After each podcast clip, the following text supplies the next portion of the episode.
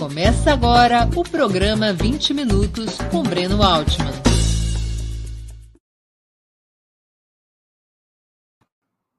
Bom dia.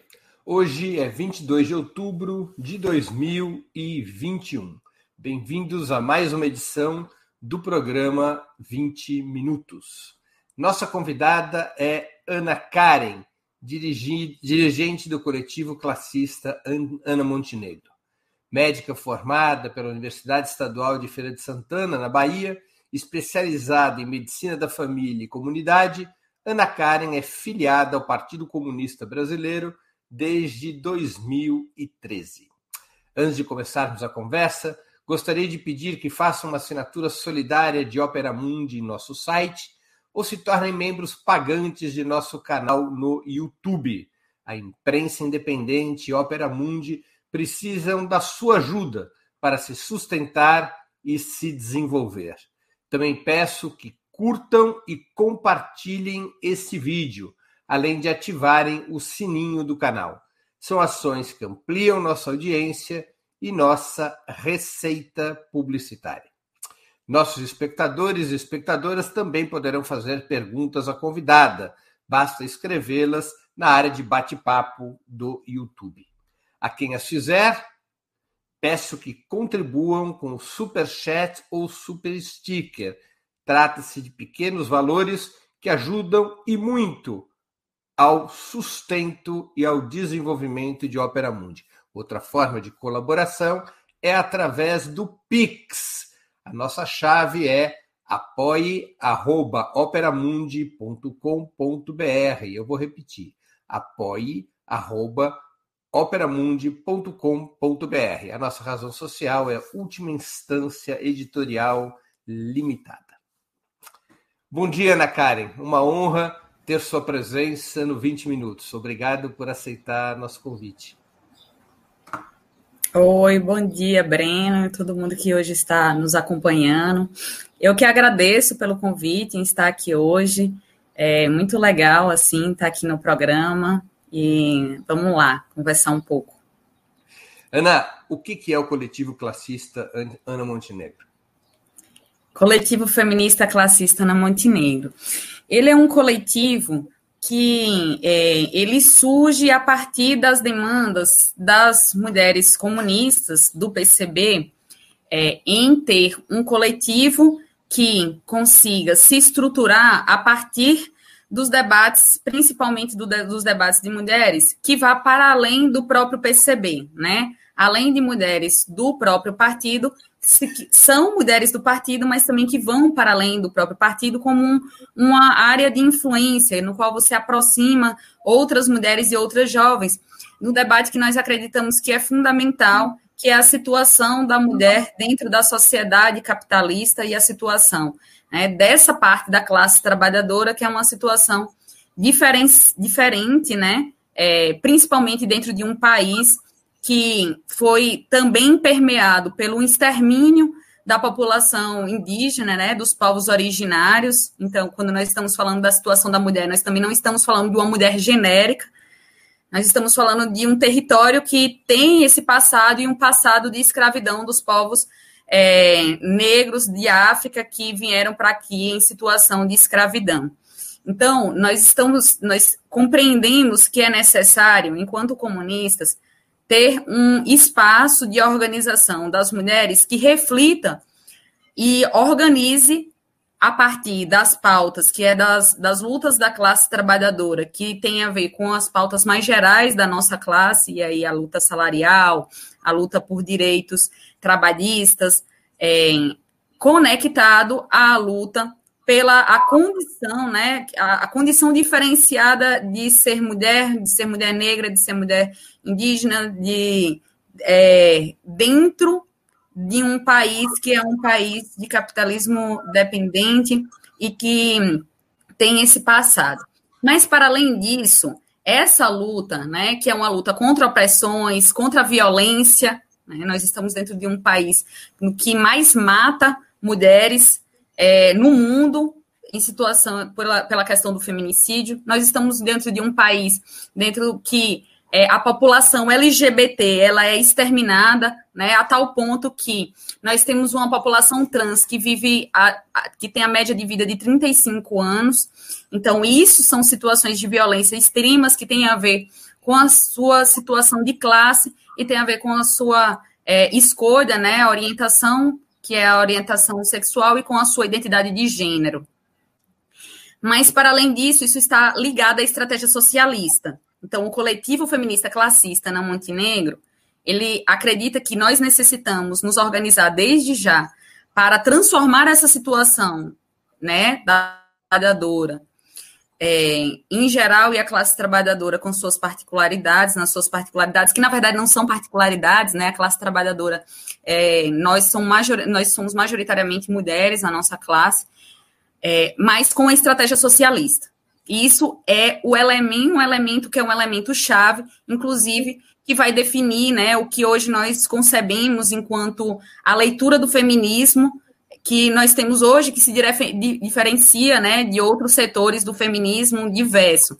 Então, não é possível transformar é, a situação da nossa classe sem nós tomarmos o poder do Estado e sem rumarmos para uma sociedade sem classes, né, para uma sociedade comunista, é isso que tem aí na definição, né, é, que é uma das linhas principais da, da relação do feminismo classista com o PCB. Deixa eu fazer uma pergunta.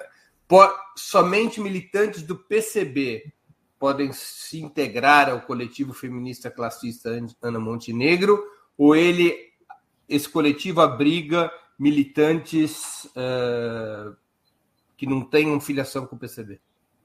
Não, ele é um coletivo amplo é, que abriga militantes que a gente chama de militantes independentes e também homens. Nós acreditamos que é, homens cis ou trans, né, como mulheres cis ou trans, elas também podem compor é, o coletivo, né? Mas aí antes eu já falo sobre isso, sobre essa questão, né? Nós acreditamos que um dos elementos fundamentais da construção da estratégia socialista é a construção do poder popular.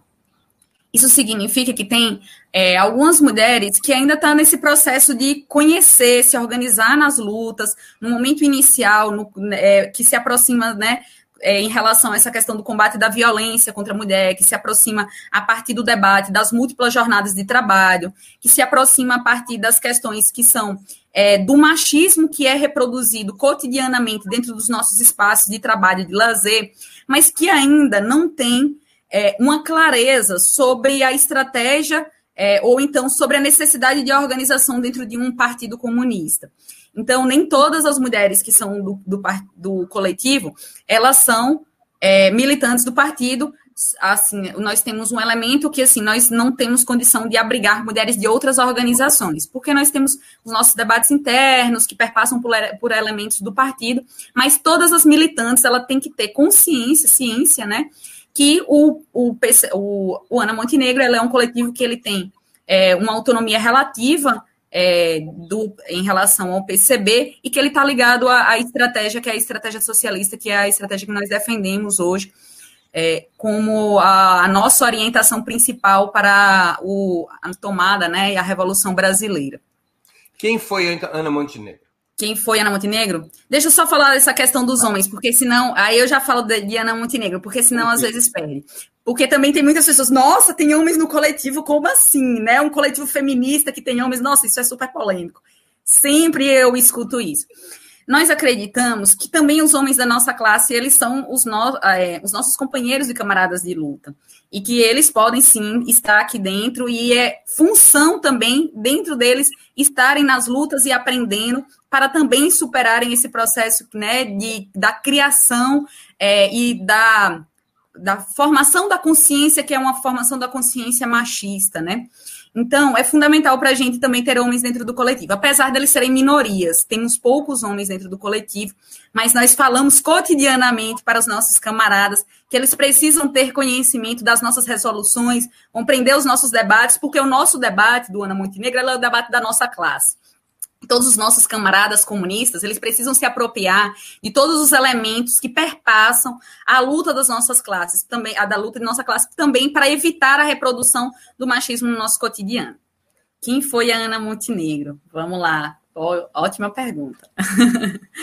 a Ana, ela foi uma militante histórica do PCB, é, que ela esteve aí dentro de um dos processos mais importantes pra, para nós no último período, que foi é, o momento da, da manutenção do partido, né, lá no momento do racha do PCB, que nós man, conseguimos manter o partido enquanto o PCB, num período que houve uma tentativa é, de dizimar o partido, né, e de acabar com o Partido Comunista em 92. E a Ana foi só uma das explicar, principais.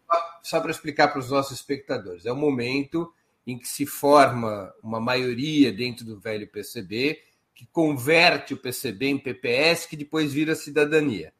Há uma resistência Isso. dentro do PCB a essa posição e esse bloco que organiza a resistência reorganizaria o PCB nos anos 90. É isso, não é?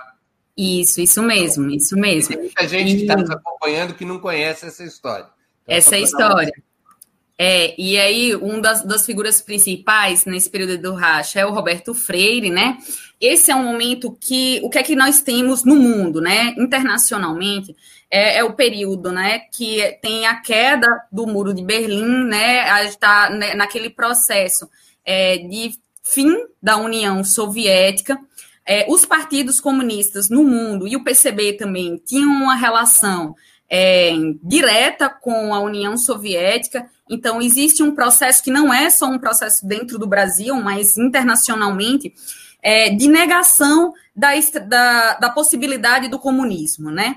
Então, isso também vai estar relacionada com é, um processo de, de, é, de, transformação de vários dos partidos também da Europa, é, que de uma certa forma, muito deles vão ser é, se aproximar do eurocomunismo, negando que existe uma possibilidade efetiva de rumo ao socialismo. Então, esse é um movimento internacional. E dentro do Brasil, isso vai se dar principalmente é, com essa tentativa de liquidar o PCB, né? Que a gente vai chamar do movimento liquidacionista, que vai, é, esse setor, que é um, um setor né, grande, inclusive, dentro do partido, que acaba levando muitas é, muito da estrutura partidária, da estrutura física partidária. O PCB foi um dos foi o partido, o maior partido comunista, né, o maior partido de esquerda é, dentro do Brasil por grande parte da história é, do país.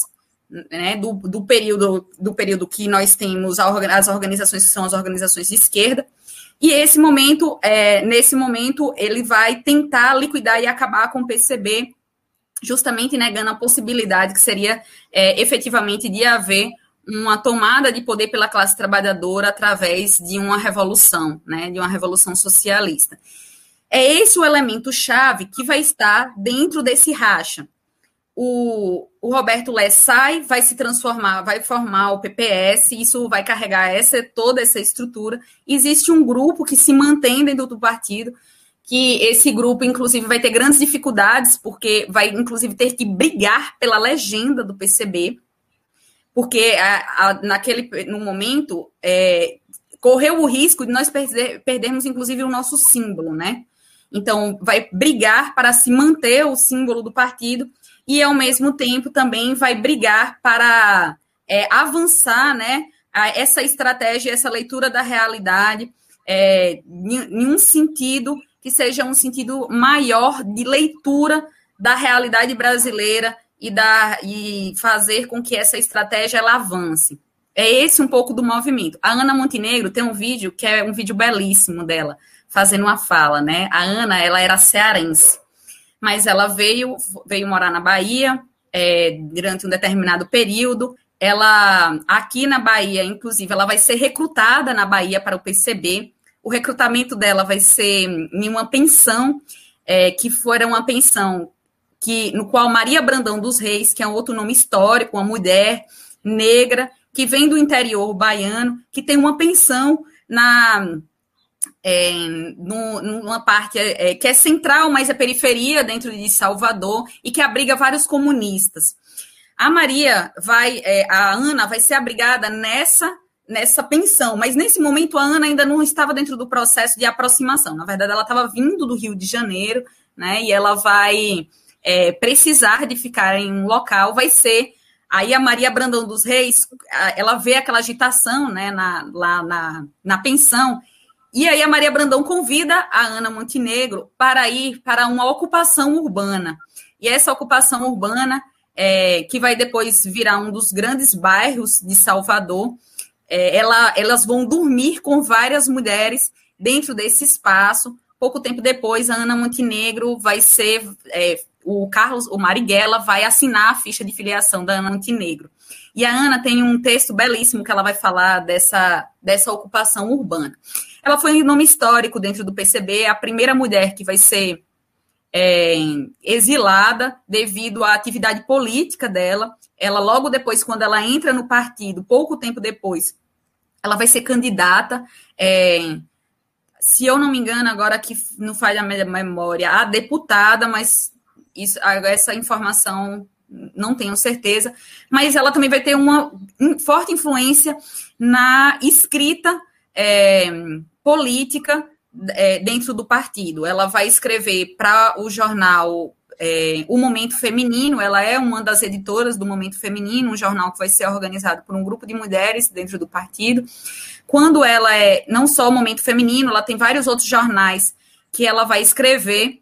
No momento do, do golpe, a Ana está dentro de uma rádio ela está dentro de uma rádio fazendo, tá, iria fazer um programa, já ela já está no Rio de Janeiro, é, e aí, aí, algumas pessoas vão tirar a Ana Montenegro lá dentro do espaço, já é, fazendo com que a Ana despiste, né, saia de dentro do rio. O Marighella vai pegar os filhos da Ana é, para levar, né, os filhos da Ana vão vão estar tá dentro, vão rodar o Brasil um pouco, algumas cidades, até eles conseguirem sair é, para o exterior. E a Ana é essa primeira mulher exilada dentro do país no, no período da ditadura, justamente por essa importância política dela. Na, é, só vou falar mais uma questão que eu acho que é fundamental. Internacionalmente, a Ana Montenegro vai ser um dos principais nomes que vai começar a escrever para a Federação Democrática Internacional de Mulheres, e ela vai ser um dos nomes dessa correspondência internacional é, da, da, da FEDIM, ela vai virar uma referência, inclusive ela vai ser acolhida em Cuba, depois ela vai para a Alemanha, vai ficar durante um período é, dentro da Alemanha, ela também vai ter uma relação importante com os processos revolucionários que estão acontecendo na África, em África, em, com reuniões com esses setores, né, é, com, a, com as, os, as organizações que estão nas lutas, é, nas lutas anticoloniais na África, e ela vai, ela vai também estar articulada com alguns setores de mulheres que começam a se organizar, mulheres que foram exiladas do partido, que começam a se organizar, mulheres do Brasil que foram exiladas é, na Europa, para tentar organizar algumas escritas e, algum, e algumas organizações dentro da Europa no período que ela foi exilada. Daria para contar um monte de coisa que a gente só ficaria aqui nele. É, Ana, há muita gente que critica o movimento comunista por ter sido pouco atento à luta das mulheres. É, há quem caracterize o feminismo como um movimento do pós-guerra ou nascido nos anos 80. Você concorda uhum. com esse ponto de vista? Ah, não, eu discordo, assim, bastante. E aí, por quê, né? É, primeiro, porque os escritos do Marx e do Engels, eles já trazem é, a questão da mulher é, em, em vários dos seus escritos principais. Se nós formos pegar o Manifesto do Partido Comunista, lá no Manifesto do Partido Comunista já tem falando sobre a condição da mulher e a condição da família e a condição degradante da mulher. Nós temos o livro-chave, né, é, que é a Origem da Família, da Propriedade Privada e do Estado, do Engels, que ele vai debater a condição da mulher e ele vai dizer, né, ele vai falar com todas as letras. A primeira divisão é, social do trabalho é a divisão sexual do trabalho, é, no qual as mulheres elas passam né, a situação de dominadas. Então, essa é a primeira divisão social do trabalho, e isso está relacionado com a origem da propriedade privada. Ele vai fazer um estudo, né, um estudo da, de várias é, tribos e organizações tribais que têm outros formatos de família, outros formatos de organização comunitária. Então, é importante, isso é um marco para nós, dizermos que a situação da mulher enquanto mulher, ela surge a partir da divisão é, da divisão social do trabalho. Isso significa que antes a mulher não era mulher.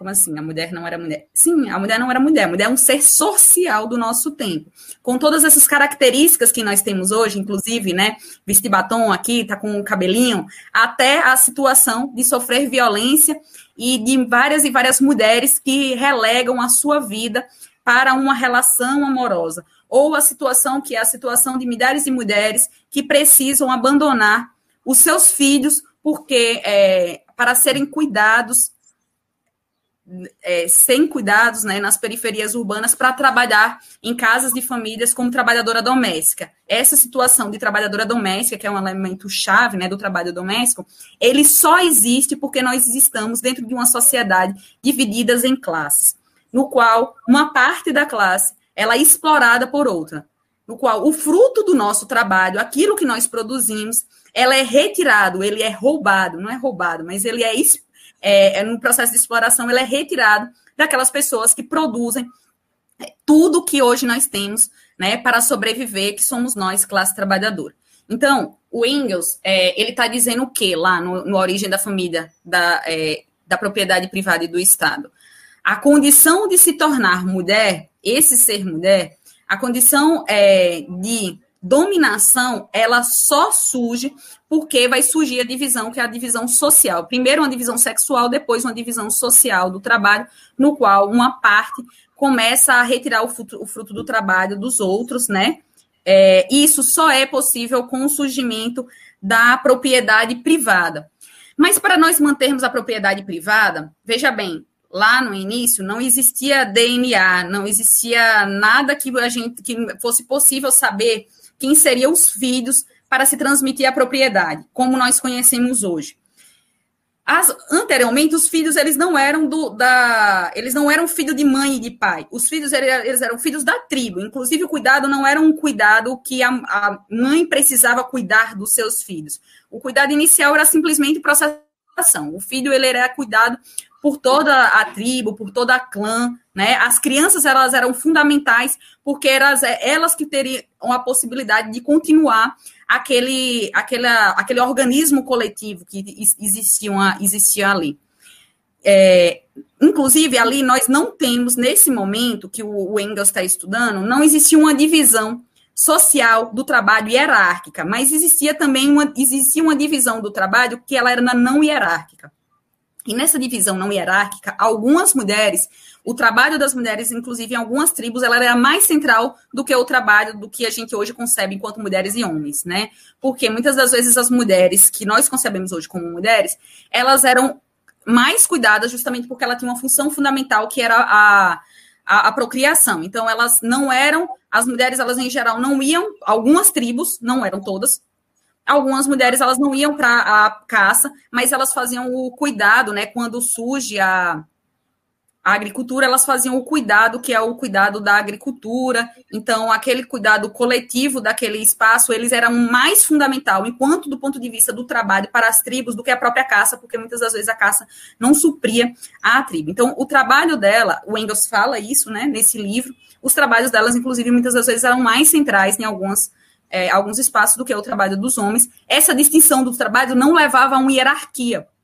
Essa hierarquia vai surgir com a necessidade de transmissão da propriedade privada, porque no momento no qual nós no qual a humanidade começa a explorar e a retirar o fruto do trabalho do outro, ele isso daí não é do nada, isso daí não é natural, isso daí são pelas condições históricas, não dá para a gente discutir aqui, né? As diversas teorias que justificam, aí a gente ficaria aqui só falando disso, as diversas teorias que vão pensar, né? Mas um elemento que era essencial, ali naquele momento existia um entravamento das forças produtivas, é, que aquele próprio modo de produção social ele acabou condicionando com que surgisse a, a, propriedade privada. E esse surgimento da propriedade privada vai fazer com que haja uma necessidade de saber quem é o filho para a gente transmitir simplesmente para o filho, porque senão não há acúmulo da propriedade, senão não há acúmulo de grãos, senão nós não sabemos. Em situação de escassez, eram importantes, às vezes, se acumular os grãos e essa propriedade que começa a ser acumulada. Para sabermos quem eram os nossos os filhos, né, os homens saber quem eram os filhos, ele necessitava saber que a mulher era dele. Ou melhor, que o filho era dele, não que a mulher era dele. É, e como é que você sabe que o filho é seu quando não tem DNA? Só se a mulher ela fosse virgem. Então, assim, por isso que inclusive lá os reinados mais tarde, você só transmite o reinado para o primogênito, porque o primogênito a mulher vai sangrar no período da primeira relação sexual e aí eu tenho como saber que é meu filho. Os outros filhos eu não tenho como saber que é meu.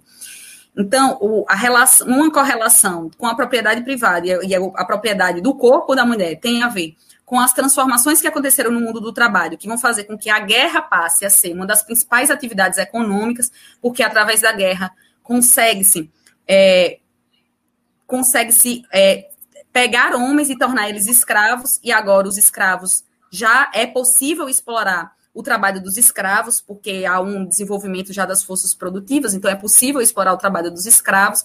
E a outra questão é também o surgimento né, dessa propriedade. Estou falando aqui rápido, sei que é muita coisa, mas o elemento fundamental é, para nós, e está lá desenvolvida, desenvolvido no Engels, o Engels nos dá a base hoje do que nós conseguimos conceber da, dos principais elementos da dominação e da opressão das mulheres dentro da sociedade de classes. Mas Isso... além da questão além dessa parte, digamos, teórica que você estava sintetizando, que se refere à elaboração do marxismo, em particular do Engels, na atuação dos partidos comunistas e dos estados derivados dos partidos comunistas, as questões das mulheres já eram uma agenda relevante? Sim, em alguns, né? É, agora vamos lá. Por exemplo, o Partido Social Democrata Alemão, ele é um dos maiores partidos que nós temos que foram desenvolvidos né, a partir da, é, da, das concepções do Marx e do Engels é, na Europa. E, e, esse partido é um dos partidos que vão, por exemplo, é, ter dois nomes fundamentais, a Clara Zetkin e a Rosa Luxemburgo, que vão disputar essa organização e a, a Clara Zetkin, assim, a, todas as pessoas dentro do partido, por exemplo, eles defendiam que essa, esse elemento da concepção da mulher, ele era fundamental? Não. Mas, por exemplo, um dos fundadores do Partido Social Democrata Alemão, o Augusto Bebel, ele tem um livro sobre a condição da mulher. E o Augusto Bebel vai fazer essa defesa. Mas, assim, não, isso não significa que isso era homogêneo, né? muito menos que todos os partidos é, sociais democratas, eles tinham isso como elemento principal. Por exemplo, a primeira internacional, no, no início da primeira internacional, foi uma disputa para as mulheres, a primeira internacional comunista, foi uma disputa para as mulheres terem local, espaço para, para voz, para fala, né? É, então, isso, assim, naquele, naquele primeiro momento, inclusive, eram os homens, né, que, que estavam ali principalmente apesar do Marx né, já fazer uma defesa que era uma, uma defesa sobre a condição, que era a condição da mulher. A, a Clara Zetkin, ela vai ser um dos nomes principais do movimento internacional de mulheres do mundo. Nós escutamos frequentemente falar das sufragistas, né?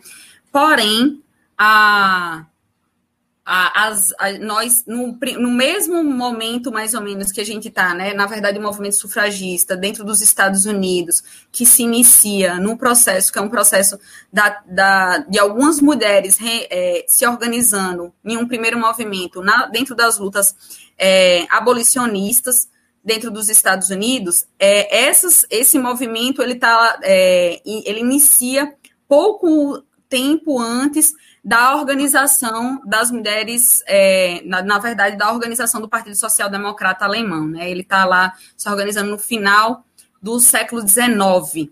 E o movimento que é o movimento que vai esse movimento que vai se tornar um movimento sufragista. Esse movimento vai ter algumas teóricas que vão defender, inclusive, que a gente poderia conceber que dentro da Europa, no período da Revolução Francesa, já haviam elementos que eram elementos importantes que vão estar próximo dos movimentos sufragistas. Eu não defendo isso. Eu acho que lá dentro da Revolução Francesa nós tivemos mulheres que foram importantes e que foram, é, fizeram defesas importantes ali, né? Mas também nós temos é, outros tantos exemplos de mulheres que foram organizadas e que lutaram antes mesmo da, do movimento sufragista, e nem por isso vai ser concebido enquanto movimento das sufragistas. Acho que o movimento das sufragistas ela tem uma, uma, uma localização específica de onde é que ela Eu fazer uma pergunta sobre isso. No final, Oi? eu queria te perguntar exatamente sobre isso. No final do século XIX, início do século XX, ficaram famosos os embates entre as mulheres marxistas e as sufragistas. Há inclusive textos importantes a esse respeito da Alessandra Kolontai. Esse embate entre feminismo marxista e feminismo liberal nasce naquele momento e segue vigente? Então, primeiro, uma, uma, questão. Eu não, eu não classificaria como feminismo marxista e como feminismo liberal. É, né? A gente às vezes chama, mas primeiro porque nem a Alexandra Kollontai e nem a Clara Zetkin, que, que eram os dois principais nomes, elas não se consideravam feministas para começar, né? Elas é, se consideravam comunistas, se consideravam socialistas comunistas. Elas não vão utilizar essa nomenclatura, apesar de, hoje, quem faz uma defesa do feminismo marxista vai retomar e vai dizer que ali já tinha uma defesa que nós podemos considerar hoje que seria uma, uma defesa feminista. Sim, já haviam embates. A Clara Zetkin, inclusive, ela tem um texto super interessante, eu até deixei o livro aqui, é, que ela, ela tem um texto que ela vai debater com as sufragistas é, em relação à questão do voto. É esse livro que eu gosto muito, acho que vale a pena. É, ele tem elementos históricos bem legais, que é as origens e a comemoração do Dia Internacional das Mulheres, da Ana Isabel Álvares Gonçalves. E ela traz, ela pega um texto da Clara Zetkin, que a Clara Zetkin está debatendo com as sufragistas, né? E ela já está dizendo ali, a luta pelo voto, ela é importante, mas ela é insuficiente. Ela está dentro das pautas, que são as pautas é, pequeno-burguesas, extremamente limitadas. Não é suficiente as mulheres terem direito ao voto se as mulheres continuam na mesma situação degradante dentro das famílias, que são as famílias burguesas, e, ao mesmo tempo, é, na condição que é a condição de trabalho. Então, o debate entre o feminismo liberal, que não é ainda chamado, a gente não pode chamar de feminismo liberal, eu vou também falar sobre isso, aí eu acho que também é importante, mas o debate que tem entre a, as mulheres, né, que estão ali é, concentradas no que, principalmente, os partidos que vai ter maior relevância. Nesse instante, a gente volta lá para a concepção do debate de Estado, que esse debate é importante também, tá? Não esqueci, não. Os Estados socialistas, como é que eles né, estiveram. Esse debate é importante. A gente volta a Alexandra Kolontai, a Clara Zetkin, que, mulheres que estavam organizadas dentro do partido é, do, do Partido Socialista dos Estados Unidos, agora eu não vou me recordar o nome de todas, é, elas já faziam e faziam a disputa de, e faziam esse debate sobre a condição do limite da luta, que não era só uma luta pelo voto, mas ela, a luta pela propriedade privada, era a luta para ter direito ao divórcio, que vai ser um dos principais elementos lá da, da, das sufragistas, né? É, é a luta para ter o direito da liberdade, da liberdade burguesa, da mesma liberdade que os homens burgueses. Isso não significa que essa era uma liberdade uma liberdade plena, eu tenho muitas dificuldades com esse conceito de liberdade, inclusive, né? Mesmo que a Rosa Luxemburgo ela vai usar esse conceito, mas o problema é que, o, que a nossa concepção de liberdade hoje ela é a liberdade burguesa. A liberdade que é qual é a liberdade, né? Por que, que surge o conceito de liberdade? Liberté, fraternité, igualité. Ele surge porque a classe trabalhadora, que naquele momento ainda está no momento do surgimento a, do capitalismo, você tem uma, um, setores que eles estão ligados à terra e ao, ao campo. Nós ali temos uma, uma disputa, né, para o fim do feudalismo, mas aqueles trabalhadores eles estão totalmente ligados à terra. Então, para nós termos pessoas que saiam do campo, não é, foi necessário, claro, o processo de cercamento, mas também era necessário nas ideias iluministas, né, um processo que era dizer assim, nós temos liberdade, que é essa liberdade individual Querendo liberdade para quê? Vender a nossa força de trabalho. O que é que é a liberdade burguesa? Liberdade para vender a força de trabalho no mercado, como mercadorias. É essa liberdade. Não, efetivamente, dentro do capitalismo, não existe uma, um, algo que a gente poderia chamar de liberdade plena. Mas aí, lá voltando para o debate das sufragistas, o debate de liberdade, o debate de igualdade, é o debate da Revolução Francesa que é, inclusive, o debate de ter liberdade e igualdade é, igual aos homens burgueses para determinados setores. Mas é importante um, um elemento sobre a questão do, do, do movimento das sufragistas. Ele não é homogêneo.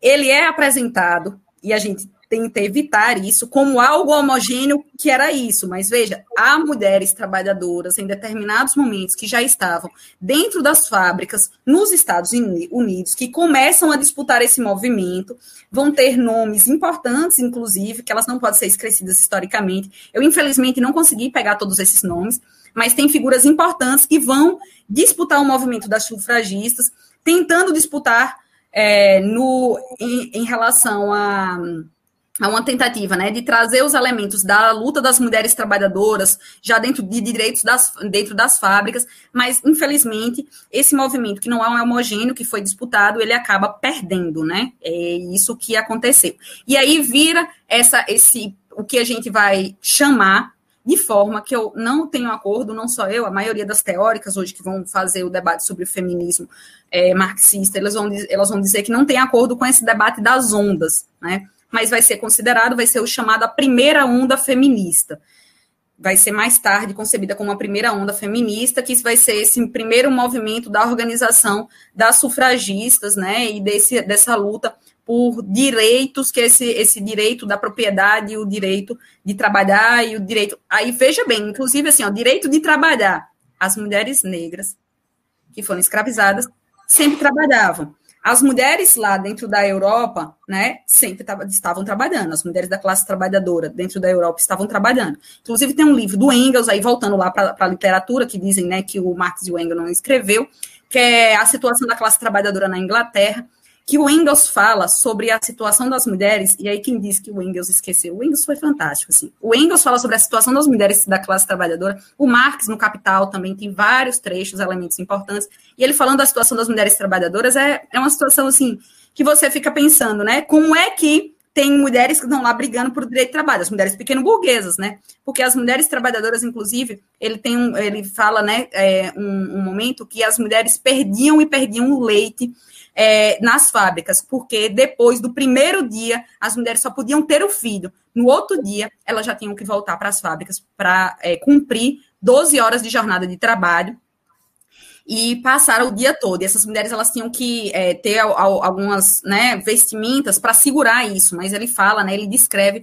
que o leite jorrava e as crianças estavam lá passando fome dentro de casa. É, então, a, a, classe trabalhadora, a, o direito que elas estão lá reivindicando dentro dos Estados Unidos, ele é um direito que, a, um direito não, né? Uma situação que as, as mulheres que dentro da Europa, por exemplo, as mulheres negras dentro dos Estados Unidos, que inclusive não é consideradas mulheres, não só dentro dos Estados Unidos, né? Mas também dentro, da, dentro do, de outros tantos países, as mulheres negras, por isso que a gente também não pode falar dessa mulher universal, as mulheres negras que foram escravizadas não são consideradas mulher.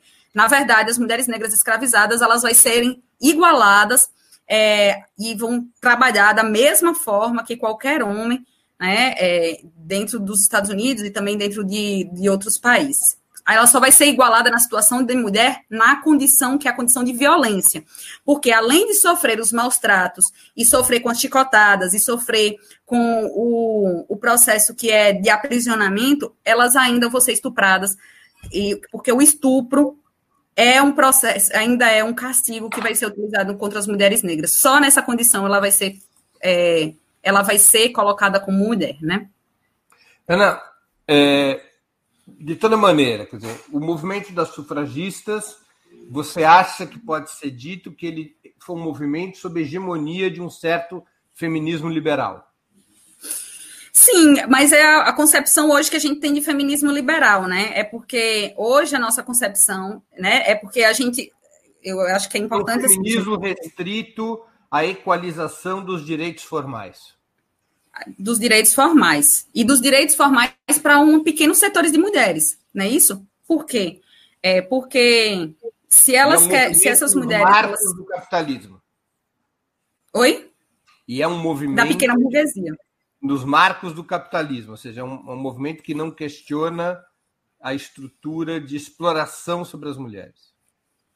Isso. é, é um movimento que ele se resume ao direito das mulheres pequena burguesas, ou seja, aquelas que têm uma condição, né, é, pequeno burguesas e burguesas, a terem, é, a terem condições de é, trabalhar, é, a terem condições, a poderem se separar dos seus maridos, a poderem votar, a, a poderem é, ter propriedade privada. Era esses os principais elementos lá do. E ser receptora do de herança, né? Porque as mulheres não, não tinham direito de herança. Direito de herança, que é outro elemento. Mas é isso, veja, esse movimento concebe como se fosse que as mulheres eram um ser único, né? Como se fosse que todas as mulheres de, de, fossem da mesma classe. Não, ali não era, é. Era, era um programa de incorporação das mulheres às regras do da sociedade burguesa e do Estado burguês que já valiam para os homens. Não era um movimento de contestação da ordem capitalista e burguesa. Isso, não é um movimento de e contestação. E o que seria o feminismo marxista? Ou seja, qual é a resposta que dá o feminismo marxista para esse debate? Vamos lá. O feminismo marxista, ele é algumas teóricas vão considerar que ele surge muito recentemente, na década de 60 e 70, enquanto uma corrente teórica, certo? Então, eu, eu não vou falar dessa corrente teórica. Eu, depois a gente fala dessa corrente teórica. É, algumas outras tantas vão, vão fazer a defesa do que hoje se concebe enquanto feminismo marxista, nós podemos retomar a história das lutas das mulheres socialistas desde esses momentos de organização é, do surgimento do socialismo é, e da organização das organizações que visam é, destruir o capital, né? É, então, é a pauta fundamental é a, a gente superar a sociedade capitalista. Esse é o fundamental. Mas para superar a sociedade, a, a sociedade capitalista, nós também precisamos, nesse movimento, organizar um setor que é um setor chave, é, e aí, não só organizar esse setor-chave, nós também temos que lutar para, é, para sim ter direitos, porque isso é importante. Veja bem, a Clara Zetkin, que vai dizer, só para a gente pensar, uhum. e aí eu volto, né? A Clara Zetkin, quando ela está falando do, do, movimento de ter voto, ela diz assim: não, sim, tudo bem, nós precisamos sim lutar por voto, isso é importante. Do mesmo jeito que nós precisamos é, lutar por representação política é, por poder ser, é, se candidatar. Mas isso não é suficiente. Isso daí é só um elemento que, é, que tranquilamente pode ser, ele pode ser incorporado dentro dos marcos do capital, porque isso não transforma o sistema. Então, ele pode ser incorporado dentro dos marcos do capital. Inclusive, é, nos períodos que são os períodos da Grande Guerra, é muito importante que as mulheres vá para o trabalho, porque isso é fundamental para o capitalismo. É, várias das mulheres. Substituir o trabalho masculino nas fábricas. Para substituir o trabalho feminino nas fábricas. Então, todos esses direitos que aí a Zete está dizendo, ó, esses direitos que as sufragistas estão defendendo, sim, para algumas mulheres eles são importantes, mas eles simplesmente eles é, não vão efetivamente transformar nada para a situação das mulheres da classe trabalhadora, é, nem da, para das mulheres que são as mulheres negras escravizadas. Isso não vai mudar. Não, né? Ou dentro lá do processo de colonização. O necessário é que nós destru destruirmos essa sociedade que utiliza né, da exploração da força de trabalho e da opressão das mulheres né, dentro dessa, dessa classe trabalhadora é, para manter as suas taxas de lucros e para manter funcionando o sistema capitalista. O sistema capitalista. Então, o que é que a Zete está falando, o que é que a Alexandra Kolontai está falando, é, o que a Rosa Luxemburgo, apesar da Rosa Luxemburgo não ter escritos, ela tem apenas um escrito que ela fala sobre a situação da mulher, mas a Rosa Luxemburgo e a Clara Zetkin, elas eram muito próximas. Eu diria que, inclusive, existe uma divisão ali do trabalho. Né? A, a Rosa ela vai, ela vai discutir, tem um texto que é chave para a gente discutir isso, que é Reforma ou Revolução. Lá ela discutindo com o Bernstein, né? A, a Rosa, o Bernstein, ele vai, ele é um dos setores né, da disputa lá do Partido Social Democrata alemão, que vai dizer que o capitalismo, as mudanças do, do capitalismo vão fazer com que seja impossível é, efetivamente destruir o capitalismo, então o, o, processo é o processo de transformações aos poucos, e o próprio capitalismo, ele incluiria a classe trabalhadora e ele melhoraria a vida para a classe trabalhadora, falando isso de forma muito genérica, né, o, o, a, o estudo, inclusive, do bem-estar é um estudo que aí você tem que ver o que é que ele está ali, ele tem vários elementos, né, mas ele ainda acreditava em uma melhora da vida da classe trabalhadora.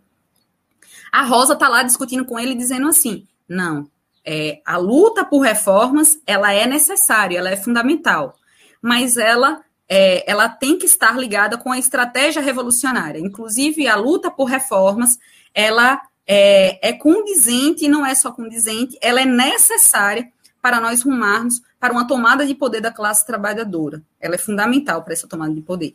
Porém, essa luta por reformas ela tem que estar ligada à estratégia revolucionária, porque senão nós vamos fazer o quê? Nós conquistamos determinados direitos em alguns momentos e nos momentos de crise do capital, esses direitos vão ser totalmente retirados.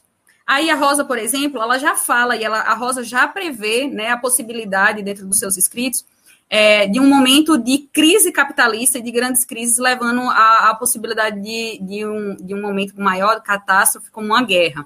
A Rosa ela já está falando sobre isso, porque ela tem uma leitura, inclusive a Rosa considera uma das teóricas e dirigentes marxistas, né, uma das principais dentro da história socialista no mundo, e com uma leitura do Marx extremamente rigorosa, né, ortodoxa, e a ortodoxia compreendendo como uma, uma leitura que utiliza um método marxista para a leitura da realidade concreta.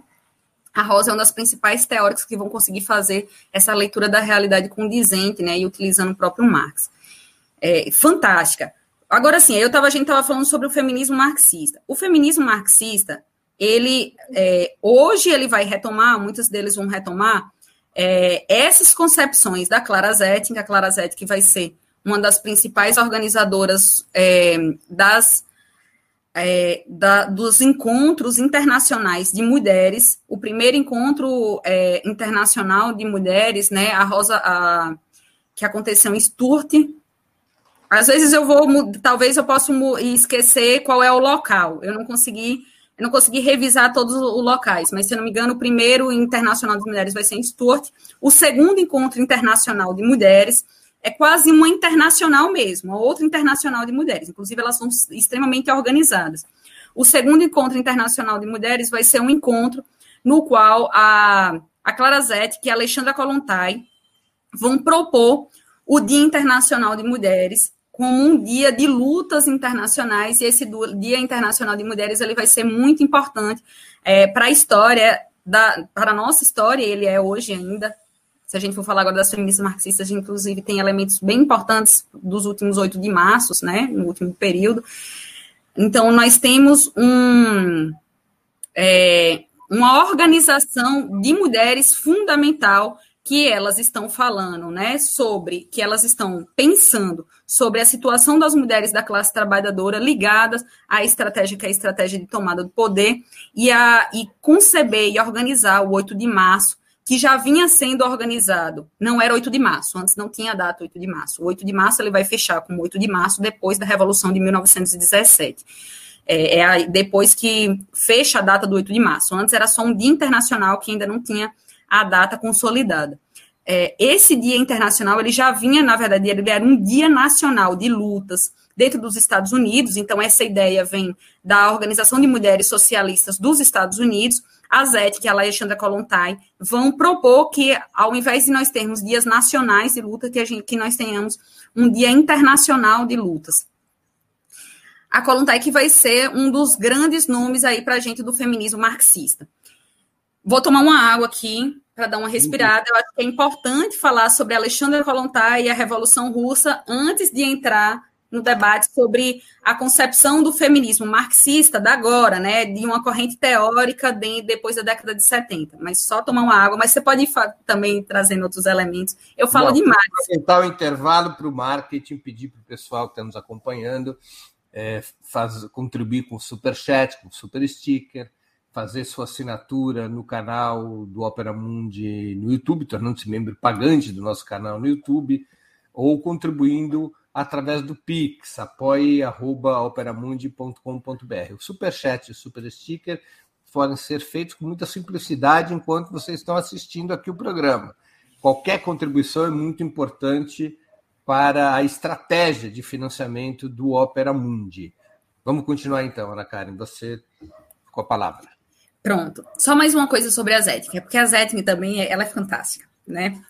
A Zetkin, é importante também dizer que a Zetkin estava, ela foi uma das, é, é, das protagonistas também, né, é, lá da ala esquerda do Partido Social Democrata Alemão, que depois, mais tarde, né, vai romper com esse Partido Social Democrata Alemão, depois que aprova-se os créditos de guerra, os créditos da guerra, da Primeira Guerra Mundial, e ela, junto com a Rosa Luxemburgo, é, vai criar, né, junto com outras figuras também lá dentro né, da, é, do grupo, elas, eles vão criar o partido, o, a Liga Espartacus, e essa Liga Espartacus mais tarde vai se tornar a, o Partido Comunista Alemão. A Rosa, a Alexandre, desculpa, a Clara Zetkin, mais tarde, inclusive, ela vai para a, a Rússia, né, para a União Soviética, e ela vai ser uma figura importante, com importantes diálogos com Lenin é, e a discussão sobre a organização das mulheres é, depois da, da Revolução Socialista de 1917. Então, inclusive, tem textos inter, muito, muito interessantes e debates muito interessantes da Zetkin com o Lenin sobre essa organização das mulheres. A Alexandra Kolontai é outro nome chave para a gente, né? Por quê?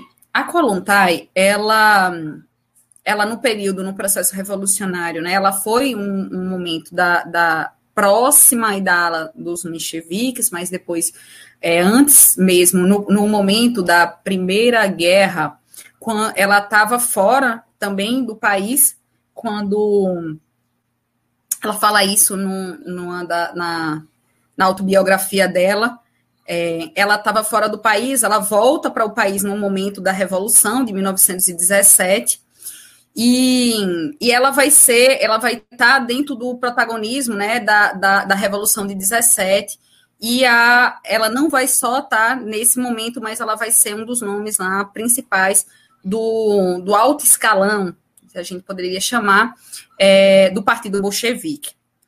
A Kolontai, pós a Revolução, ela vai assumir é, um dos comissariados, do, é, que vai ser um dos comissariados do povo e ela, ela vai ser muito importante na, no processo de organização da vida das mulheres né, é, pós a Revolução de 1917. Se hoje nós temos vários avanços para a vida das mulheres, e isso, isso também se deve à Revolução Russa. Pós a, a Revolução, todos os direitos que já vinham sendo solicitados lá pelas sufragistas e que já vinham em lutas pós-revolução, tudo isso vai ser é, tomado como decreto, né? O direito à mulher ao trabalho, inclusive o, o Lene, a, a, a Zetic, a Alexandra Kolontai, vai falar bastante, e aí eu acho que esse é um elemento chave, nesse tanto eu volto sobre os, os outros elementos, vai falar bastante sobre a questão e a condição da mulher dentro do trabalho doméstico. A condição, ele vai dizer assim, a, o Lene, a, a Zetic, né, a condição do trabalho doméstico é degradante. É, ele aprisiona as mulheres dentro do lar, ele emburrece as mulheres. Nós precisamos superar a condição, que é essa condição desse trabalho, no qual impede as mulheres se desenvolverem plenamente enquanto seres humanos. Quando você faz um trabalho que você cotidianamente, você só repete aquele trabalho, né? Você faz um trabalho e aí ele é totalmente desfeito. E ele é repetido cotidianamente, sem um processo, inclusive, de aprendizado. Porque antes o trabalho doméstico era bem mais amplo, né? O trabalho doméstico, antes da, da antes de, do advento da indústria, ele tinha várias coisas que eram se feitas dentro de casa. A roupa era feita dentro de casa, velas eram feitas dentro de casa. Então, você tinha um processo artesanal importante do trabalho doméstico. Depois da revolu das revoluções, né, da, da revolução industrial, eu falei revolução russa, estou errada, da revolução industrial, com a criação da indústria, tudo isso que era do trabalho doméstico, de produção, né, de alguns bens, ele passa a ser produzido dentro da indústria.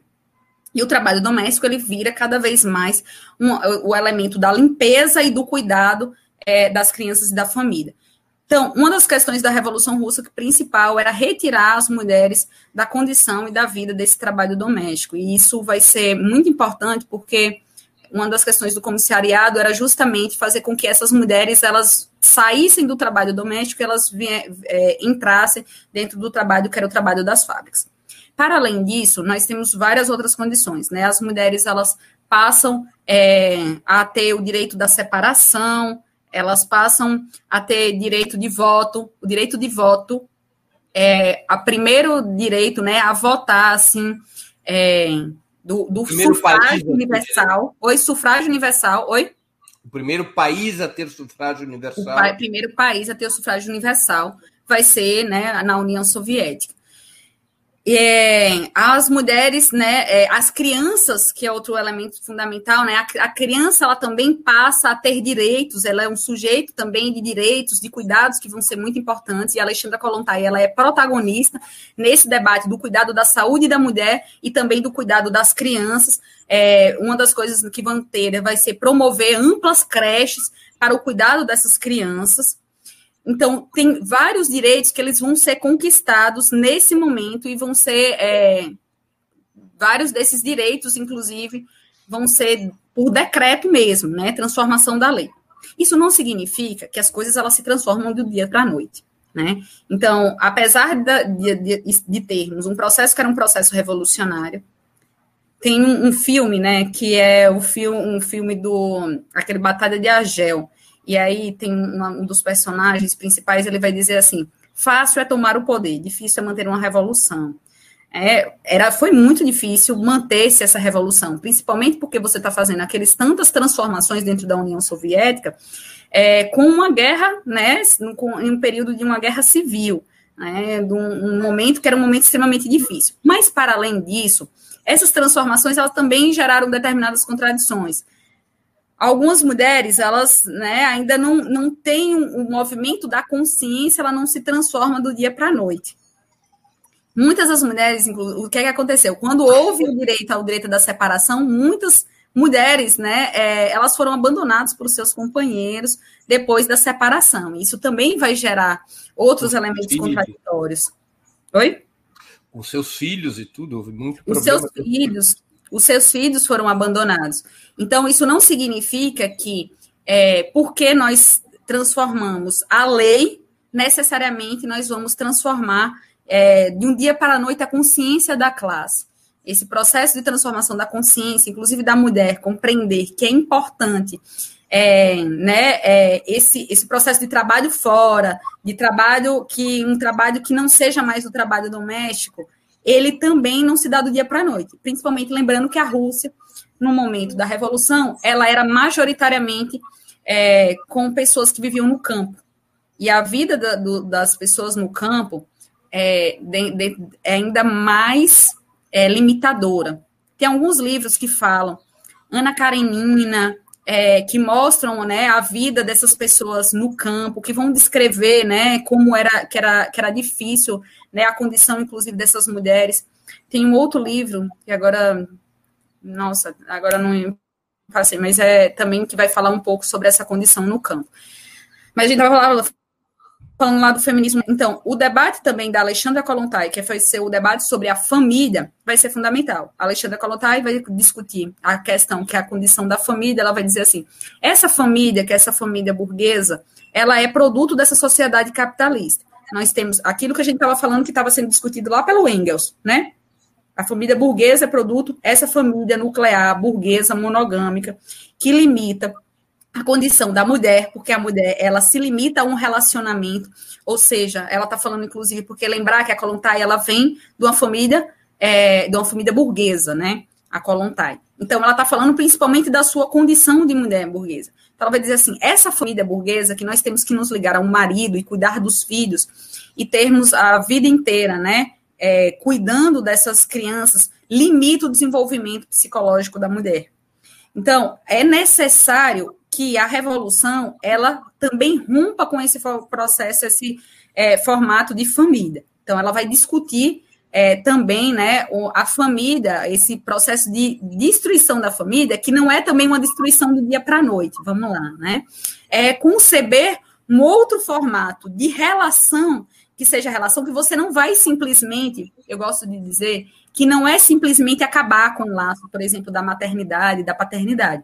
É concebê-lo em outro patamar, um patamar no qual mãe, as, as, as cuidadoras, as mães, elas não tenham que se limitar a simplesmente serem mães, muito menos que os filhos, as crianças, elas se limitem a serem cuidados por um, um, dois pais que têm várias limitações, um pai e uma mãe que têm várias limitações. Então, a criança ela precisa ser desenvolvida por toda uma comunidade, do mesmo jeito que a mãe, que as mães não, que as mulheres, né, que essas mulheres elas não têm que se limitar simplesmente é, a esse cuidado, que é esse cuidado das crianças e esse cuidado familiar. Então, ela tem textos importantes, importantíssimos sobre isso.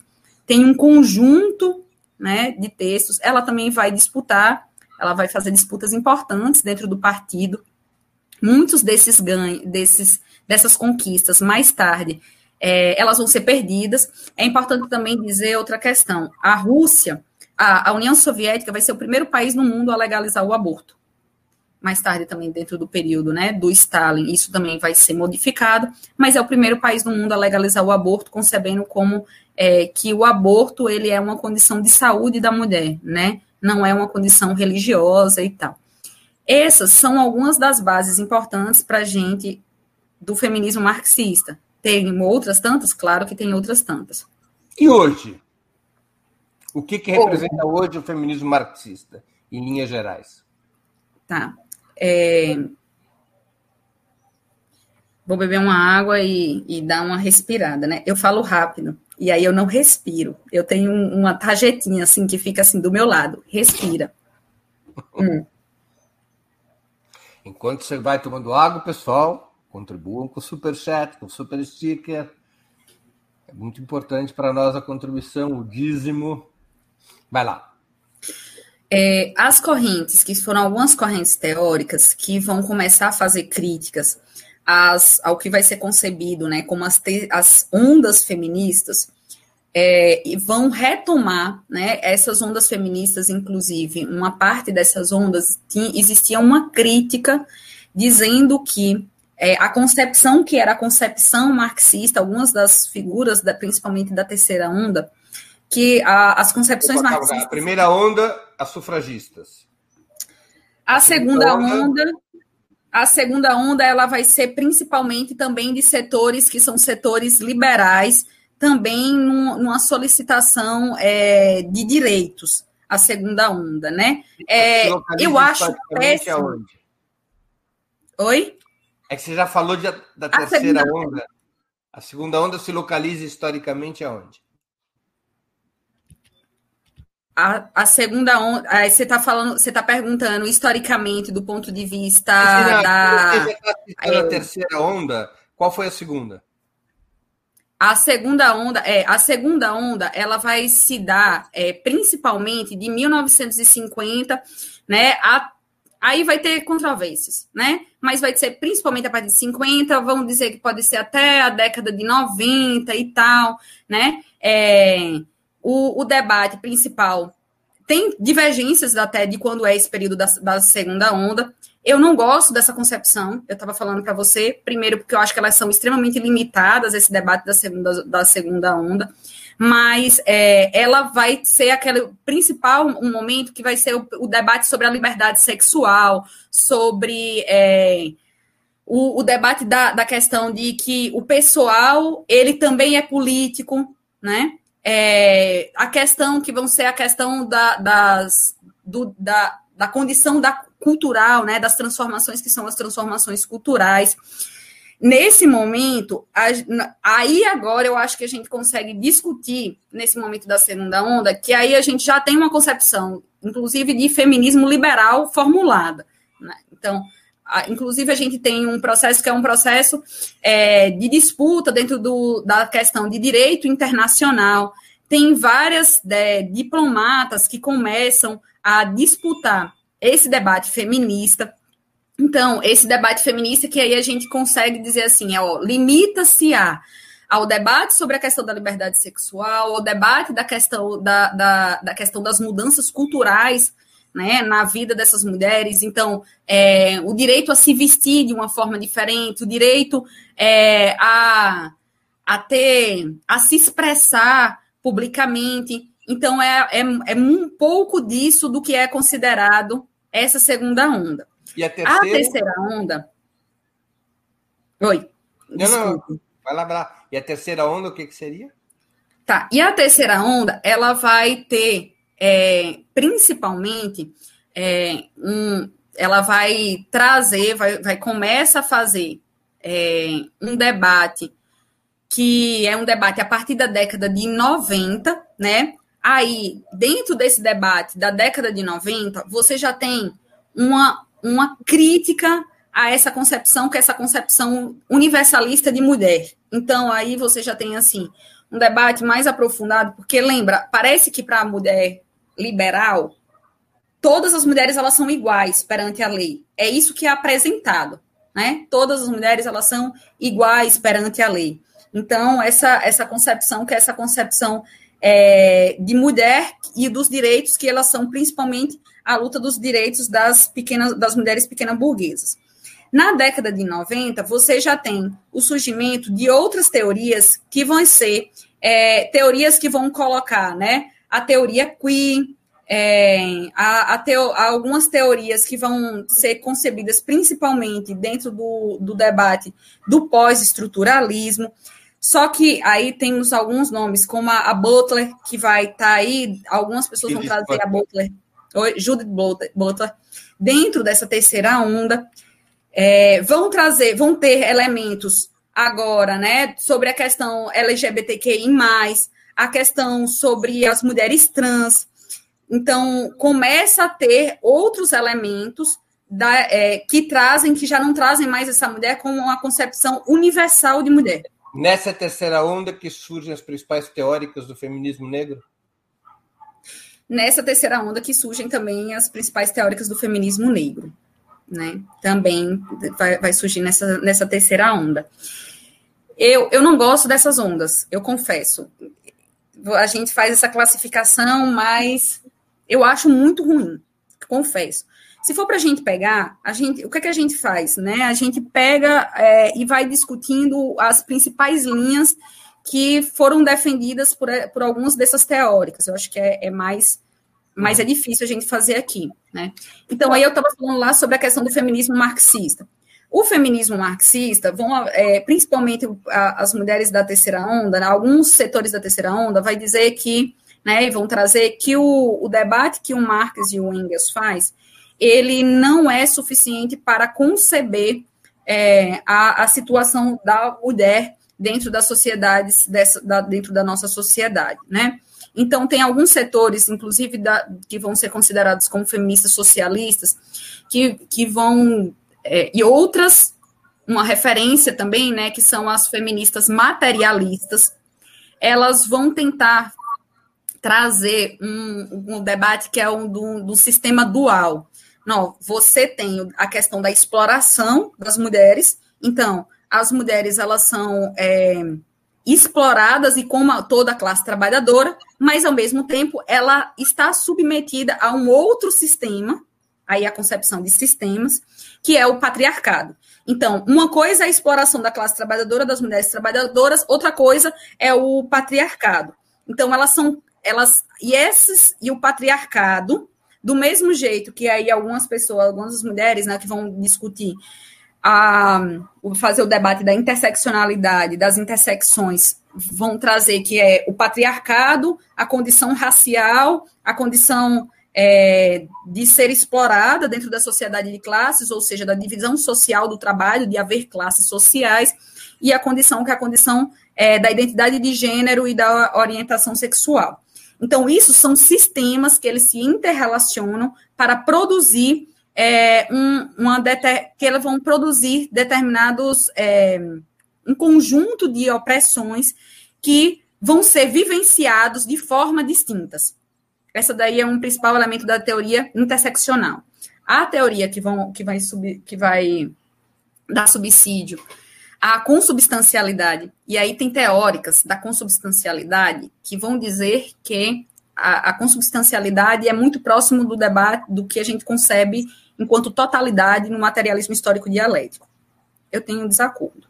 Então, consubstancialidade, inclusive, é, depois de um tempo, né? Antes eu também achava que consubstancialidade ela poderia ser usada da mesma forma que a categoria, que a categoria não, que não é uma categoria, mas que é o elemento da totalidade. Mas nesse canto eu entro aí. Mas o debate da interseccionalidade, é, ela tem alguns problemas, né? É, os, alguns dos problemas do debate da interseccionalidade é se nós temos um conjunto de intersecções, né, que eles é, que eles estão distintos, né, e que ele vão, vai ser concebido. Então, eu posso olhar para esse determinado ser humano, eu posso até trazer elementos históricos para esse ser humano que eu estou tentando analisar. Veja bem, a questão também não é analisar o ser humano, é analisar a estratégia, tá? Acho que um elemento fundamental. Por que, que a gente está usando as teorias para compreender a realidade? A gente não usa uma teoria para compreender a realidade é, simplesmente para compreendê-la. A gente está usando uma teoria para compreender a realidade para transformá-la. Então, pensar que todas as vezes que nós temos uma teoria que faz a leitura da realidade, também vai ter uma proposta de transformação que vai, estar imbuída dentro dessa teoria. E é essas propostas de transformação que vão que podem ter problemas, tá? É, as teorias que são muitas das teorias interseccionais vão ter divergências, deve ter gente gritando aí, não é isso, lá do outro lado.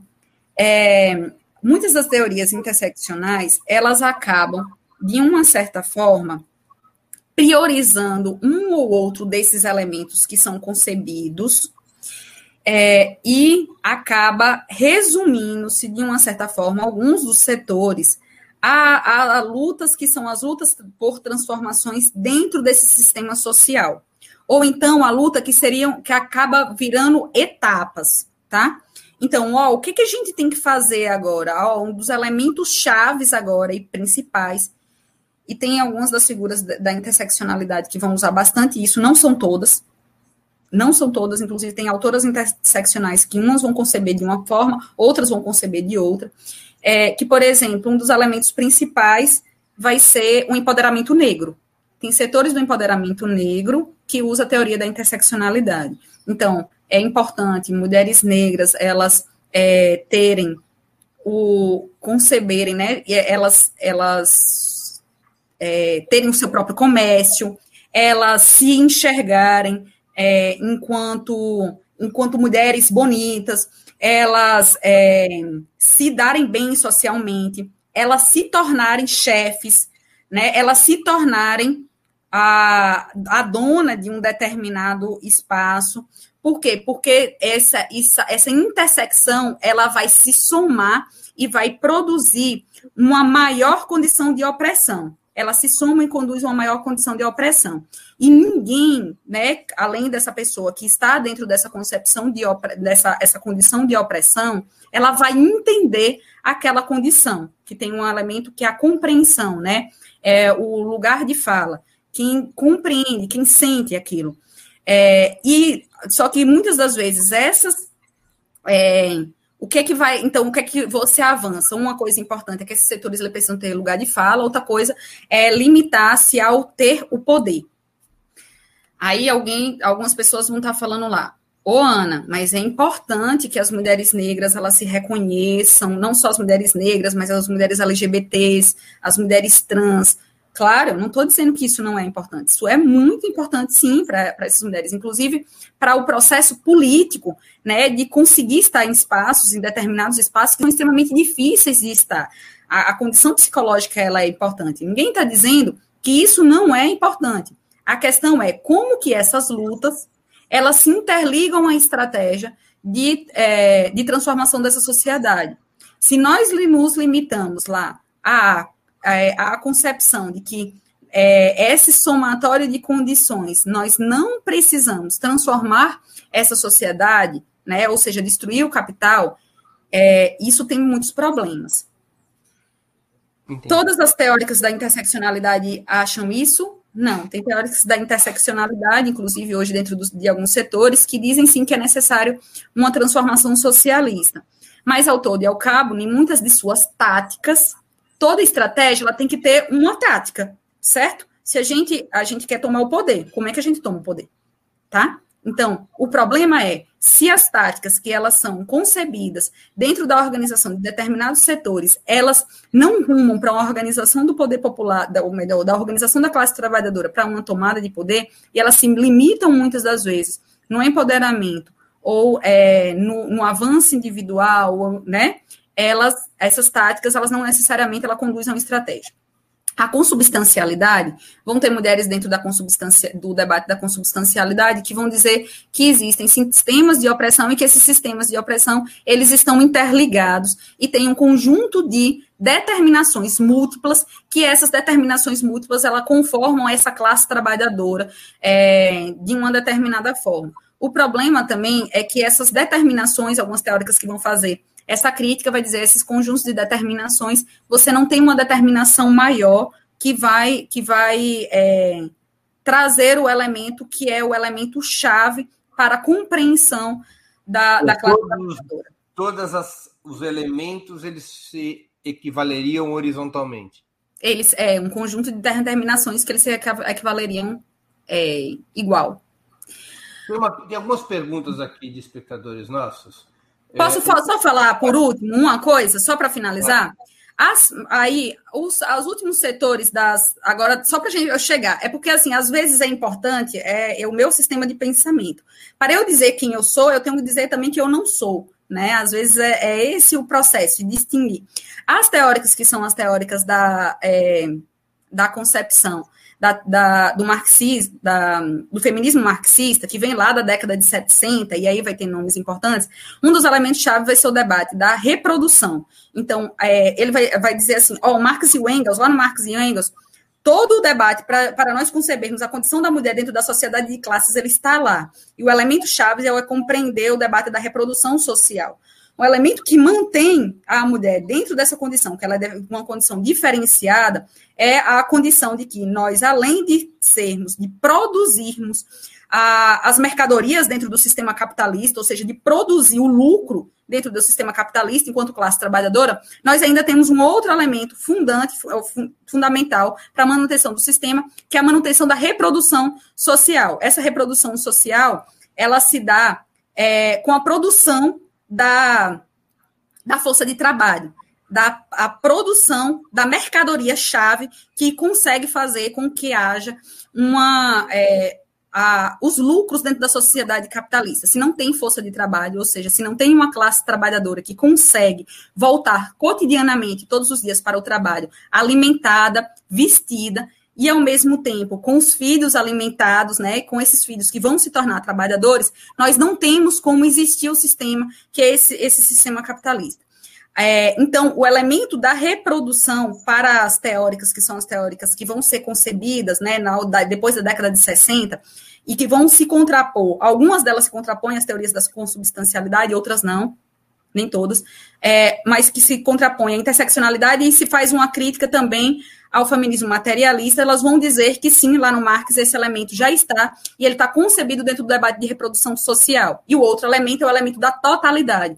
Nós não temos como conceber uma estratégia de transformação dessa realidade sem nós compreendermos que essa, esse momento histórico ele faz parte de uma totalidade que tem uma história anterior e que também tem um devir. É, é, esse elemento da totalidade que vai ser chave, por exemplo, para eu compreender hoje a estratégia da Revolução Brasileira. Não tenho como falar sobre um feminismo, que é um feminismo classista, para a nossa concepção, se eu não compreendo quem são as mulheres desse momento dentro do Brasil. Quem são essas mulheres, que são mulheres é, que foram permeadas pela escravidão, pelo processo de escravidão, pelo processo de dizimar né, as mulheres indígenas. Então, eu preciso compreender quem são essas mulheres para me organizar as minhas táticas e que está media, são mediações para uma estratégia. É, mas, mas, em síntese, deixa eu ver se eu entendi. Em síntese, o debate seria o seguinte: o feminismo marxista, pelo menos na concepção que você está defendendo, coloca que os direitos das mulheres eles não podem ser conquistados sem que haja superação do capitalismo, seja, não é possível que esses direitos atendam a classe trabalhadora sem uma superação do sistema econômico social na qual essa falta de direitos é instrumental, enquanto que outras concepções acham que esses direitos são possíveis de serem conquistados dentro da própria sociedade capitalista. Não, veja bem, é, é possível conquistar esses direitos pra, para as teóricas lá é, do, do feminismo, do que vai ser considerado lá o feminismo marxista, sim, é possível conquistar direitos. É, mas esses direitos, eles vão estar é, limitados pela sociedade do capital. Por exemplo, vamos lá. A Europa, no período do, do estado de bem-estar social, muitos direitos eles foram conquistados. Só que esses direitos primeiro foram conquistados à custa de uma manutenção de uma periferia que é, tem uma superexploração do trabalho. Então, lembra sempre quando a gente está falando do capitalismo, a gente também está falando do capitalismo internacional, número um. Segundo, então, está né, é, tendo um estado de bem-estar social na Europa, mas enquanto está tendo um estado de bem-estar social na Europa, a gente está aqui num período que é o período, inclusive, de ditadura né, militar. É, o número dois é que no período que são momentos de crises como agora, esses direitos eles são retirados. Muitos dos direitos dentro da, da, da Europa agora estão sendo retirados. Ah. E tem uma outra questão.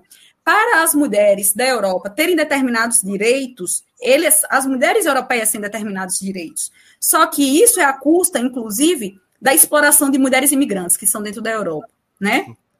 Que não tem direito nenhum, inclusive tem condições de vida é a ampliação, a universalização e a estabilidade desses direitos, mesmo quando conquistados, dependeria da superação do capitalismo. Depende da superação do, do capitalismo. Esse é o conceito-chave, não o conceito teórico, mas o conceito político-chave do que seria o feminismo Sim, e a gente não tem condições de superar o elemento da reprodução social do trabalho for, se a gente superar a, so, a sociedade que é a sociedade capitalista.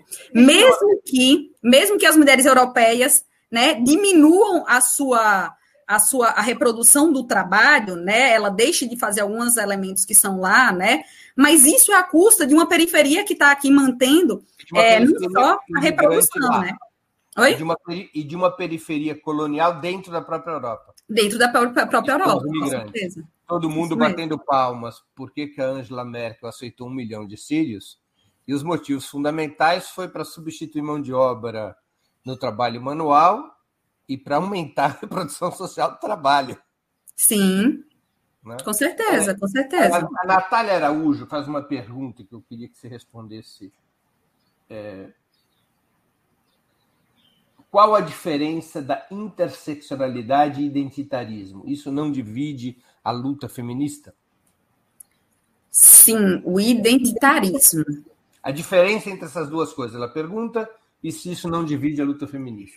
Oh, primeiro, a luta feminista é dividida. Quem, quem divide não é a interseccionalidade, né? A, o que divide é essa história que eu tentei trazer aqui. Uhum. Muito de forma fragmentada, é claro, não dá para trazer tudo. Mas é isso. Hoje nós disputamos a pauta feminista. É, disputamos do ponto de vista da, do que é o feminismo. Porém, lá. Acho que a disputa principal é o feminismo marxista e o feminismo liberal. Se eu acho que o principal é fragmentação? A disputa, a disputa principal no movimento das mulheres é entre o, movimento, entre o feminismo marxista e o feminismo liberal? Não, eu não acho que é ainda sobre o, um feminismo marxista e o feminismo liberal. É, nós temos um, setores importantes que ainda tão, estão dentro do que é, desse debate da interseccionalidade, apesar de dizer que é marxista. Entendi. É essa questão. Às vezes não adianta simplesmente a gente dizer que nós é, somos marxistas se nós defendemos determinados elementos teóricos que nos embasam e que acaba caindo dentro da interseccionalidade. É, então, eu acho que se a gente fosse falar dentro do Brasil e do mundo, eu acho que o feminismo ele tem o feminismo liberal e hoje esse o feminismo que é, ainda está pautado bastante na interseccionalidade, ele, ele é mais prevalente do que é, o feminismo marxista. Acredito que sim. Né? Estou falando isso porque uma outra coisa, né? Nós temos setores de mulheres é, que são setores de mulheres organizadas dentro de partidos comunistas no mundo e dentro de partidos que são partidos social ah, não são social-democratas, né? Mas que, que tem elementos lá da social-democracia é, que debate, que faz a disputa do feminismo, mas ainda com, de, com muitos elementos que são os elementos extremamente reformistas. E muitas das vezes a gente não consegue e não tem que encaixar tudo no mesmo lugar mesmo, né? A gente não encaixa esse feminismo que é esse feminismo. Eu diria que não é feminismo marxista, é, mas ao mesmo tempo também, às vezes, não é um feminismo interseccional, mas é um feminismo que ele está pautado simplesmente na, ele está pautado na luta. Ele diz que ele, ele tem uma estratégia socialista, mas na maioria das vezes ele está pautado na luta por reformas né, e por transformações etapistas dentro desse sistema social. Se nós temos uma, uma estratégia, que é uma estratégia etapista, muitas das vezes, né, é, social-democrata ou democrático popular, é, ela não necessariamente ela, ela, ela vai é, ter uma concepção que ela vai ser uma concepção que avance no processo é, de, uma, de uma tomada de poder da classe trabalhadora. Pode até anunciar que sim, mas não adianta a gente anunciar. Só, é... só retomando aqui a pergunta da Natália. Vamos lá, vamos retomar. Vamos retomar. Da interseccionalidade e, e identitarismo. Ó, primeiro, viu, Natália? Isso não divide. O movimento feminista já é dividido, não é necessariamente isso. A questão do, do identitarismo, é, a, uma, da, uma das questões é a, um elemento chave da compreensão do ser humano é a, a sua identidade social. E essa luta, as lutas, elas vão se pautar a partir dessas identidades, a partir desse reconhecimento do ser mulher. Dentro do reconhecimento do ser mulher, uma mulher negra, né? Porque a mulher negra ela tem uma diferença é, da mulher que é a mulher branca ou da mulher que é parda, né? Então, tem um elemento que é um, que é fundamental, que é a luta por, pelo reconhecimento, né, da identidade. Então, essa luta pelo reconhecimento, ela vai lutar, por exemplo, para entrar no governo. Vamos, vamos lá dar um exemplo. Mas ela pode entrar para o governo sem uma pauta de transformação da realidade. Se ela tiver entrado dentro do governo, é, tudo bem. Por quê? Porque ali tem uma representação de uma identidade que é, aí o, o, fundamental é nós precisamos ser representadas dentro do governo, dentro do poder. Ao mesmo tempo, é a mesma coisa que eu estava falando, né? É, uma mulher negra, se uma mulher negra ela consegue chegar e ascender a, um, a uma a dona de uma grande empresa para o, o movimento identitário, isso é importante. Por quê? Porque ela, essa mulher, que é uma mulher, ne, uma mulher negra, né, que pode ter sido em outras condições, ela conseguiu ascender o poder.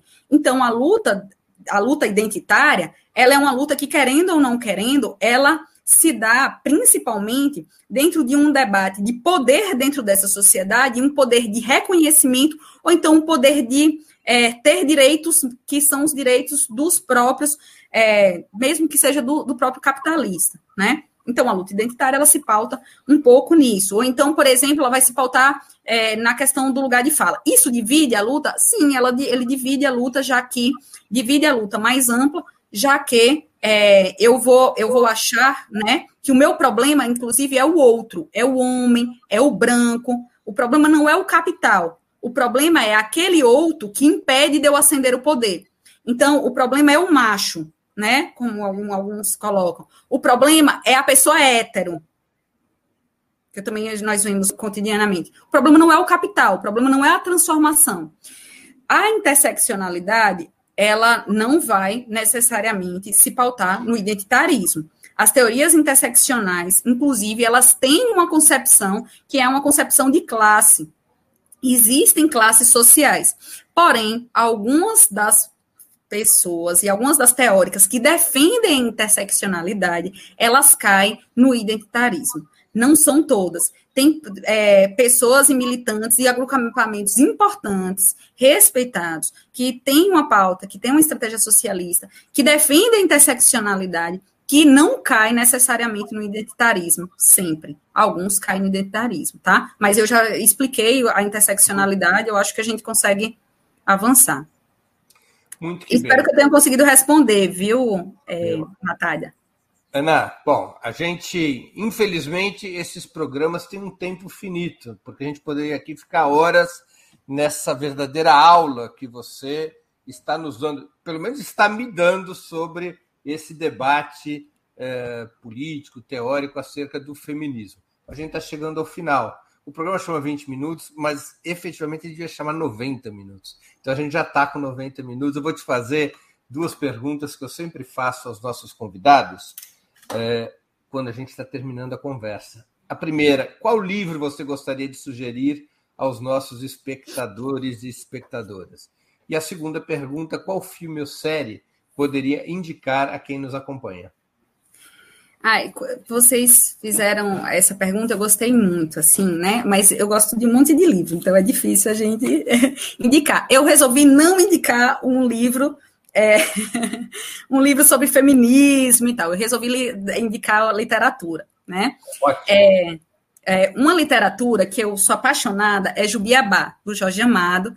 E aí, por que o Jubiabá do Jorge Amado? Porque o Jorge Amado ele vai descrever a situação da classe trabalhadora dentro de forma extremamente dura e poética, né? Mas é, ele traz vários elementos da é, dos meninos de rua dentro de Salvador, ele vai trazer o elemento da, da greve, a greve é, organizada pelos trabalhadores negros, ele vai o falar. Box. Oi? Vai trazer a história do box. Pois é, ele vai trazer a história do box, né? É, ele vai trazer a história da questão né, da religiosidade, é, vai trazer de forma extremamente sensível a condição das mulheres negras, e um, é, a, a, das personagens principais, a, a tia né, do Balduino, ela vai, isso é muito marcante para mim, é, ela vai entrar em um surto psicótico, e ela vai entrar num surto psicótico, ela, ela é relacionado à condição, sua condição de trabalho, né, ela, ela transportava a, ela transportava um caldeirão quente na cabeça. Então, para mim, é isso que eu estou falando quando eu estou falando de feminismo classista. Estou falando Cuidado das mulheres trabalhadoras. Oi? Cuidado com spoilers, senão as pessoas não leem, não leem o livro. Ah, nossa! Não, mas esse livro, o que você imaginar desse livro aí, que você pode. É fantástico. Então, esse é uma das indicações.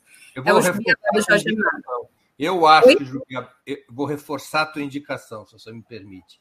Eu acho que o Jubiabá é o melhor livro do Jorge Amado. Legal. O ápice da atividade literária do Jorge Amado. Eu sou um Jorge Amadista eh, de, provavelmente de, desde muito antes de você nascer. E é o Biabá é o melhor livro de Jorge Amado. Ai, que legal, que legal. Então eu acho que a gente está aí. Né? Eu, eu, não vou dizer que ele é o melhor livro, porque eu acho que eu preciso ler mais o Jorge Amado, inclusive né? Mas tem, eu acho que tem livros riquíssimos. Eu gosto muito do Jorge Amado, muito. O outro livro é O País Sob a Minha Pele. Da... Então, ó, pessoal, Jubiabá, Jorge Amado, editora Companhia das Letras. Vocês podem adquirir esse livro no próprio site da editora, ou em alguma plataforma, ou numa livraria, porque agora já voltaram a abrir as livrarias, ou no estante virtual. E essa edição da Companhia das Letras é especialmente bem cuidada. Bem cuidada. Pronto. Fiz, fiz a propaganda do livro. eu acho que não sei se vai vir um filme ou se vai vir um outro livro. O outro livro que eu indiquei é a da Gioconda Belli, O País sobre a Minha, sobre a Minha Pele, que é um livro de memórias dela. A Gioconda Belli é um, foi ser uma revolucionária é, nicaragüense que vai entrar é, muito jovem na frente sandinista. Ela é uma poetisa fantástica. Ela, inclusive, uma parte do livro, né? Ela fala lá um momento que ela estava com o Fidel e ela aprendendo a atirar com o Fidel. E vai falar de forma extremamente sensível, né? Apaixonada. A, a história dela, é, como foi essa história dela de ser mulher e de estar dentro de um processo que é um processo revolucionário, de lutas, né? Então, eu acho que esse daí é uma outra grande indicação. Extremamente sensível. Jocunda Belli, muito que bem. E agora, fi, filme ou série? Então, eu pensei em vários filmes, né? Mas aí eu, eu tava. É, esses dias eu, eu é, fui rever esse filme, que é o Cube o Cameraman, e do porquê dessa indicação, né? É, a gente tem a revolução, a nossa revolução aqui do nosso continente, que é a revolução cubana, que tem sido extremamente perseguida, estigmatizada.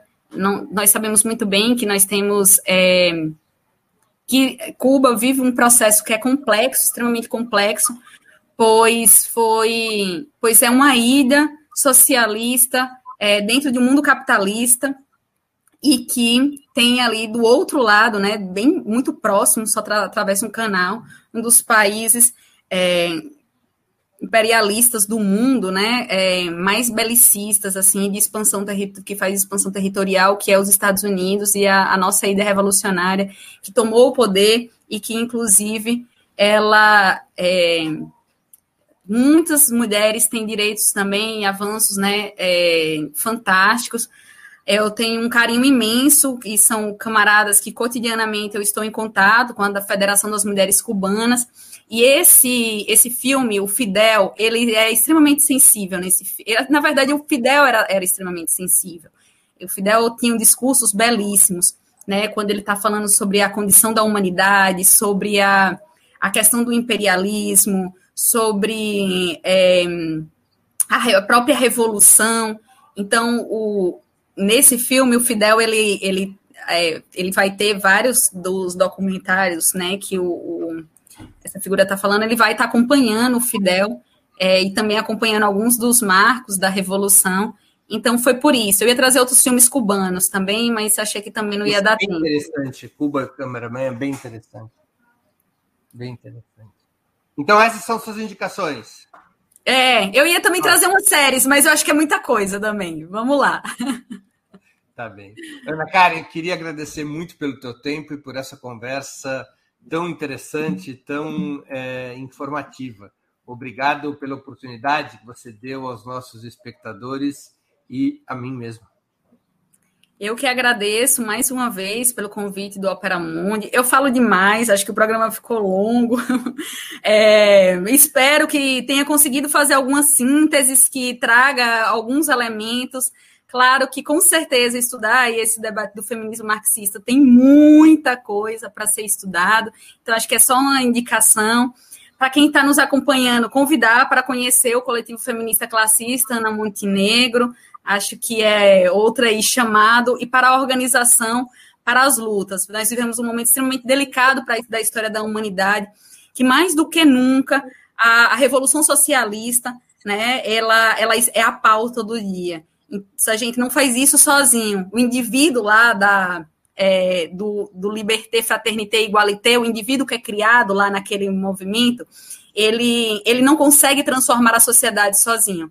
É só organiz, nos organizando coletivamente que nós temos condições efetivas de transformar, né, é, esse, essa sociedade e superar esse sistema que tem exterminado a nossa classe, como agora, nesse momento que a gente passa por um, país, num país com 600 mil mortes, né? E também uma condição extremamente difícil no mundo.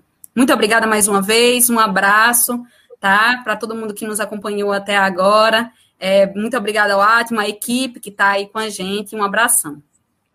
Obrigado, Ana. Encerramos assim mais uma edição do programa 20 Minutos. Voltaremos a nos ver na segunda-feira, 25 de outubro, às 11 horas com outra edição do programa 20 Minutos. Nosso convidado será o antropólogo e cientista político Luiz Eduardo Soares, secretário nacional de Segurança Pública durante o primeiro governo Lula. O tema: Segurança Pública. A saída pela esquerda? Até lá. Obrigado pela audiência de hoje. Bom final de semana e um grande abraço.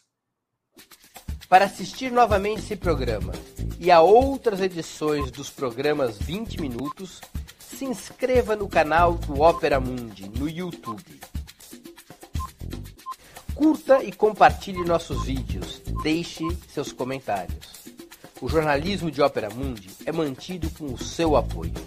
Faça uma assinatura solidária em www.operamundi.com.br. Com um pequeno valor mensal, você nos ajuda no desenvolvimento de um jornalismo independente e de qualidade.